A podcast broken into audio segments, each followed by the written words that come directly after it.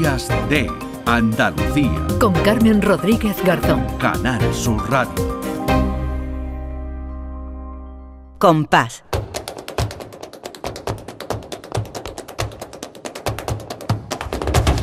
Compás. Y después, Gloria.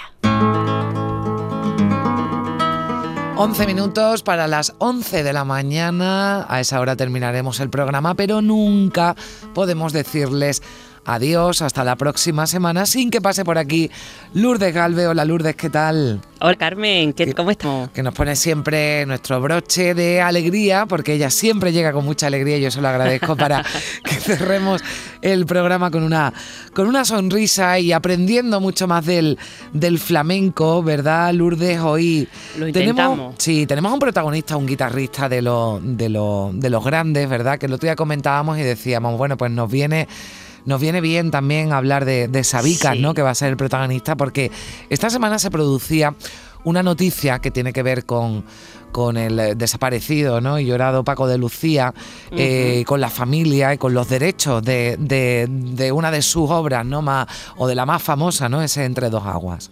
Exacto, se ha ganado un juicio eh, que bueno, que va a sentar un precedente porque bueno, se reconoce la autoría de, Paco de Lucía al 100% de Entre dos aguas, porque es que sabes qué pasa, Carmen, que antiguamente para tú poder inscribir eh, una, una, composición tuya en la sociedad de autores, la legislación establecía que tú tenías que presentar partitura.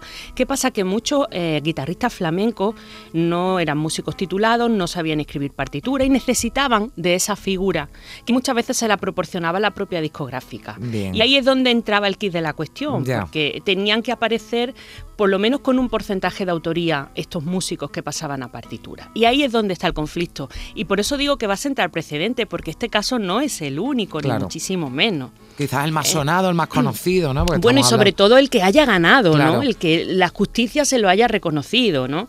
Pues esto va a sentar un precedente que, bueno, vamos a ver qué pasa, Carmen, porque mm. es un melón importante, ¿eh? Que es mucho dinero del que estamos hablando y obras como Entre dos aguas, pues que bueno, pues que son famosísimas, son míticas y que han generado mucho dinero. Creo que la tenemos por ahí, ¿no? Bueno, que yo creo que no hace falta ni reproducirla, pero pero sí la ah, tenemos. Vamos a escuchar Entre dos aguas, venga.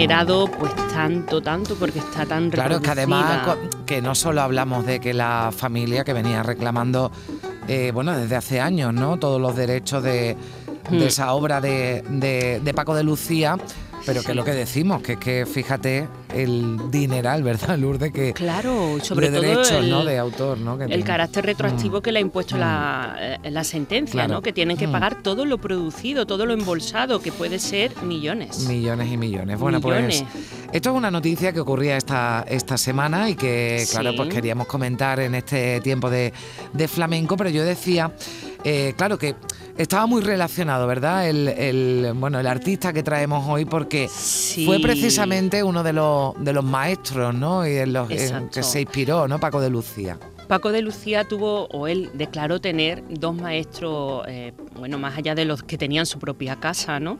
Y uno de ellos era Niño Ricardo y el otro era Sabicas. Y de Sabicas pues íbamos a hablar hoy porque es que Sabicas murió un 14 de abril. Hmm. Entonces nos venía también un poco al pelo eh, esa efeméride para recordarlo. Él se llamaba Agustín Castellón Campo y nació en Pamplona. Era hijo de gitanos de, de Pamplona y estaba emparentado por parte de su madre con el grandísimo eh, guitarrista mítico Ramón Montoya. Y eh, Sabica es un apodo y es un apodo eh, porque le gustaban mucho las habas crudas. Y su madre le decía que era el niño de la sabica. El niño de las ah, sabicas, el niño de la sabica, y se quedó con sabica. Fíjate que yo pensaba que tenía que ver con algo de la familia, ¿no? Que es lo más habitual, o que algún. Exacto. Con algún pues mote o algún, algún apodo que tuviera alguien de su familia, pues no, por la, por la afición que tenía de las, a las habas. Claro, la sabica, la sabica lo une, pues sabica, bien, bien. Sabica, exacto. Y bueno, pues fue un niño prodigio, fotodidacta, con cinco años ya tocaba una guitarrilla que sus padres le habían comprado y él pues de una manera intuitiva le afinaba y la, y la tocaba, ¿no? Y ya con 10 años se trasladan a Madrid y allí le descubre eh, Manuel Bonet, que le lleva a debutar en un teatro, en el Teatro El Dorado, hoy Teatro Muñoz Seca, y allí interpretaba solos de guitarra. Fue perfeccionando su técnica y entró a trabajar en el mítico Tablao Villarrosa y esa sería su mejor escuela, porque causó un gran asombro sobre todo en su pariente Ramón Montoya y se considera que a partir de ese momento Sabica será el mejor discípulo de la escuela montoyista. Vamos a escuchar un poquito por solear.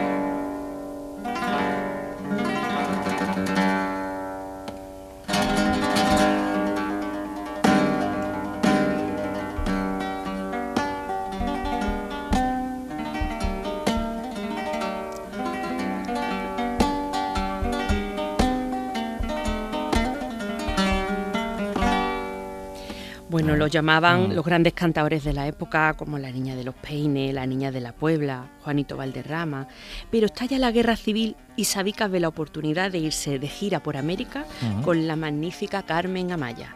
Y esto eh, va, a con- va a constituir el antecedente de las, colabora- las colaboraciones Mm. entre los guitarristas las coreografías, que hoy son algo común, pero entonces eran completamente novedosos. Fueron de los primeros en triunfar al otro lado del charco y abrir un mercado flamenco allí y, y se estableció en Nueva York y allí se dedicó plenamente a, a vivir de la guitarra de concierto. Podríamos decir que es el primer guitarrista flamenco que vive íntegramente de sus recitales en solitario de, de guitarra. Que tampoco era habitual, ¿verdad? Nada, nada habitual. Y bueno, pues tenemos este garrotín precioso que lo canta Mm. Carmen Amaya, que la baila ahora.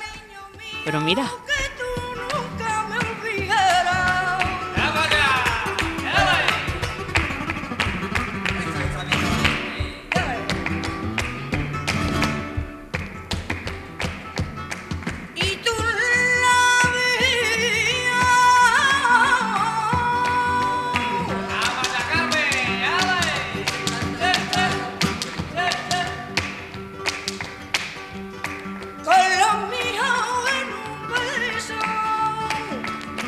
Oye, pues bien, ¿eh?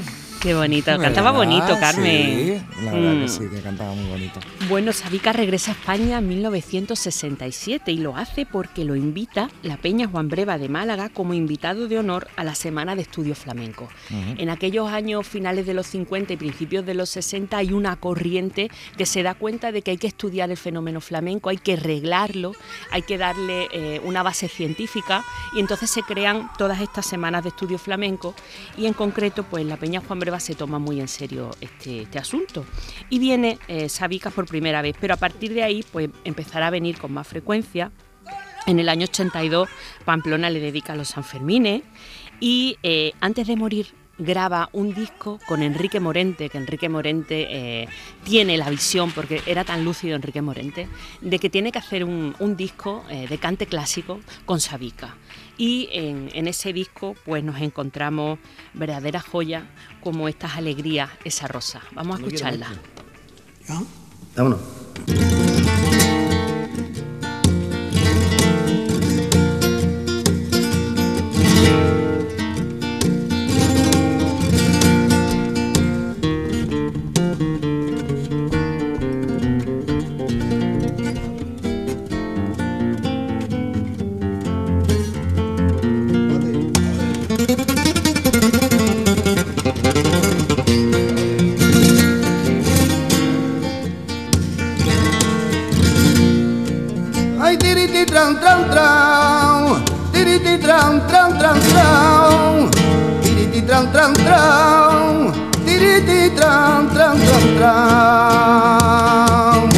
Disco Sabica no lo llega a haber publicado. Fallece antes, el 14 de Sí. abril de 1990, en Nueva York, con 78 años.